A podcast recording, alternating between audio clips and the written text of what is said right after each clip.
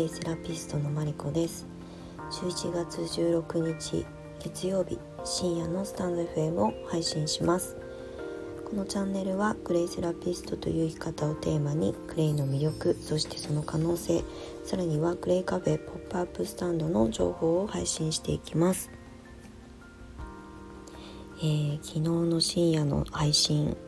半月ぶりにしたんですけれども今日は連続連夜配信できております。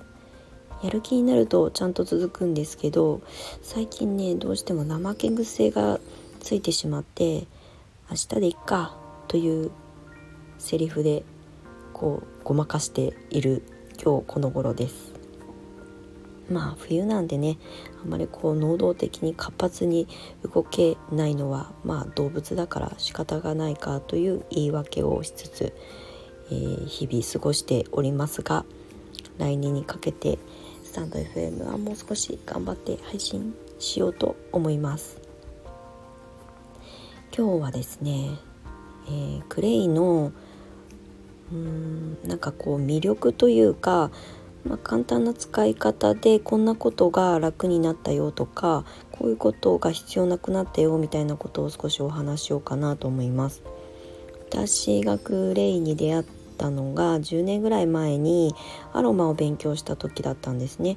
トロパックは知っていたけど美容に疎かった私はあまりこうご縁がなかった。でアロマを勉強した時にえー、アロマスプレーを作ったりとかバスボムをね精油を使って作ったりしたんですけれどもその時に機材として出てきたのがクレイだったんですね。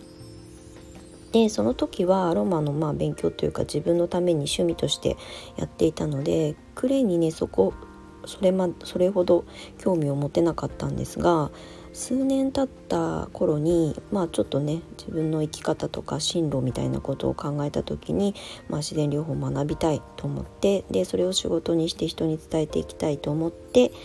まあ、とにかく自然療法を漁ったわけですね。でまあアロマではないものでっていうのはそうズボラな性格の私には近畿事項が山のようにある精油はちょっと取り扱いにくいなっていうのが、まあ、本音だったんですけれども、まあ、そこでね浮上したのがクレイだったんですね。でたまたまね教会の広告バナーを見かけて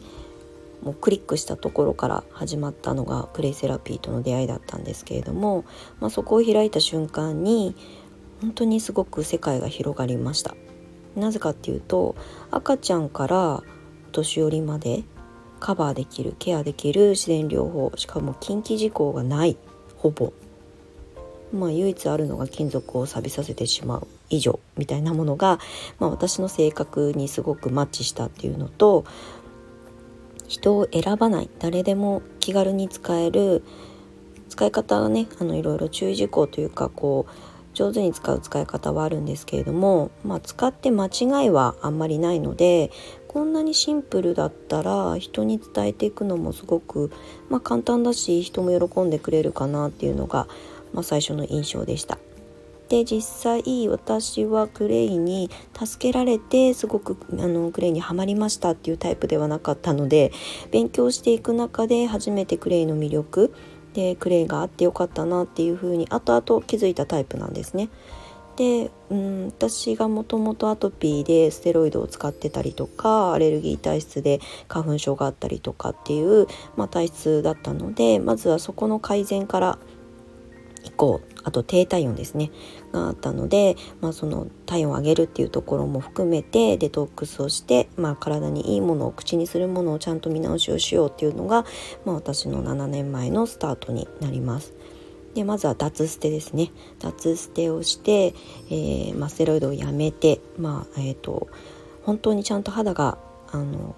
いい状態に戻るまでは2年近くかかったんですが20年ぐらいねステロイドをずっと塗っていたので結構まあ大変だったけど、まあ、短期で、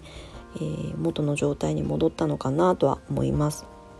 もっとね長い時間かけてステロイドをやめたりとかまだまだそれを手放せなくってっていう方と比べるとまあ軽症だったとは思います。ただその当時もやっぱりステロイドを特に顔にね私は塗っていたので、えーと、皮膚がねどうしても薄くなっていてあの乾燥肌で水分をとにかく保持しておけない肌になっていたのでもう洗顔した直後からバリバリバリっていう風に、えー、突っ張っちゃうお肌だったんですけれどもまあ2年ぐらいかけてしっかりと、えー、元の状態に戻していくっていうことをあのやった結果ですね今は逆に洗顔した後に何かをつけ忘れて寝てしまうというあのまあ嬉しい悲鳴なのか分かりませんが乾燥肌が改善されました。のでまあ冬になるとねあの暖房が当たるので乾燥を感じるんですけれどももう夏場とかもう洗顔したらそのままあの寝てしまうっていうことがしょっちゅうあります。まあ、ちゃんとね本当はもう40代だからきちんとケアした方がいいと思うんですが、まあ、それだけ、えーと、ケアが楽になったっていうことを言いたかったですね。なので乾燥肌の人って、まあ、クレイって乾燥しそうな気はすると思うんですけどちゃんとね選び方さえ分かっていればクレイ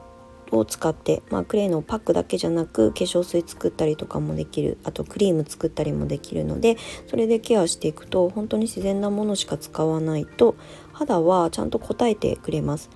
なので本当に化粧水も買わなくなったしクリームも買わないし美容液なんてもう何年も塗ってないですし本当にあのまあコスパがいいと言ったら、まあ、簡単な表現になっちゃうんですがゴミも出ませんしすごくあの良かったなと思います。まあ、広告の業界にいたのでねあのそういう製品にどれだけの原価がかかっててどういうパッケージでどういう広告を打たれてそれが全部製品の商品のあの価格に乗っかってくるんだっていうことを知っているのでとにかくあの全部そういうものをやめて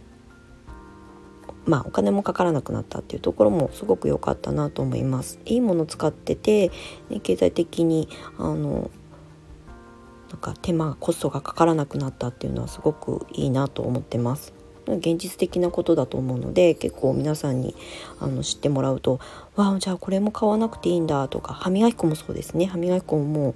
何年ももちろん買ってないので自分で作ってます。もう歯はツルツルだし歯茎の出血だったりとかすごい悩んでたんですけどそれももう、まあ、歯ブラシ磨くたんびにこう口の中に血がまみれてたんですがもう今は全然出血もしなくなりました。まあこれはねいろんな理論があるのでここでは少し割愛させてもらいますが体感として私のお話をさせてもらってます。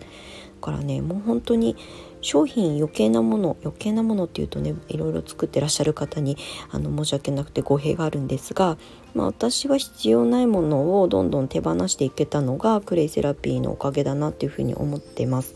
肌の改善もそうですし、まあ、あの口の中の悩みだったりとか日々の疲れだったりとか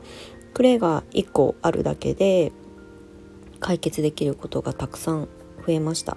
万能薬薬じゃないのであの過信してはいけないんですけれども、まあ、応急処置的なことを身につけられたし、まあ、もう少し自分の自己注力を信じたら、えー、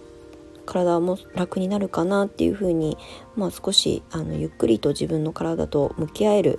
あの余裕ができたなっていうふうに思います。今はねこういうご時世なのでうんまあ過剰にいろんなものに反応しがちなんですがそんな時だからこそこういうクレイが身近にあって私は本当に良かったなと思います、えー、だからクレイを学んで良かったなと思えるのと、まあ、クレイのその理論をあの知れてすごく生活が豊かになりましたねなので暮らしが豊かになるグレイセラピーというものを、まあ、来年はもっと皆さんにお届けできるようになりたいなと思います。なのでスタンド FM でも、まあ、クレイの私の体感だったりっていうのも、うん、最近あまり外で話さなくなってたりとか講座の中でしかお話ししなくなってしまってるので、まあ、このスタンド FM で、まあ、私の声でお届けしていこうかなと思います。何かご質問とかあればねレターとかいただけたらそれに答えていきたいなと思います次回はうん6色のクレイがまあベースにあるので、まあ、そのクレイのそれぞれの特色なんかもお話ししていこうかなと思います。もう来年8年目に入るのでね少しあの初心に戻るじゃないんですが最近お話ししてなかったことをこのスタンド FM の中でお話ししていこうと思ってます。それでは今日も10分となって長くなりましたのでこの辺でお別れしようかなと思います。お付き合いいただきましてありがとうございます。ではおやすみなさい。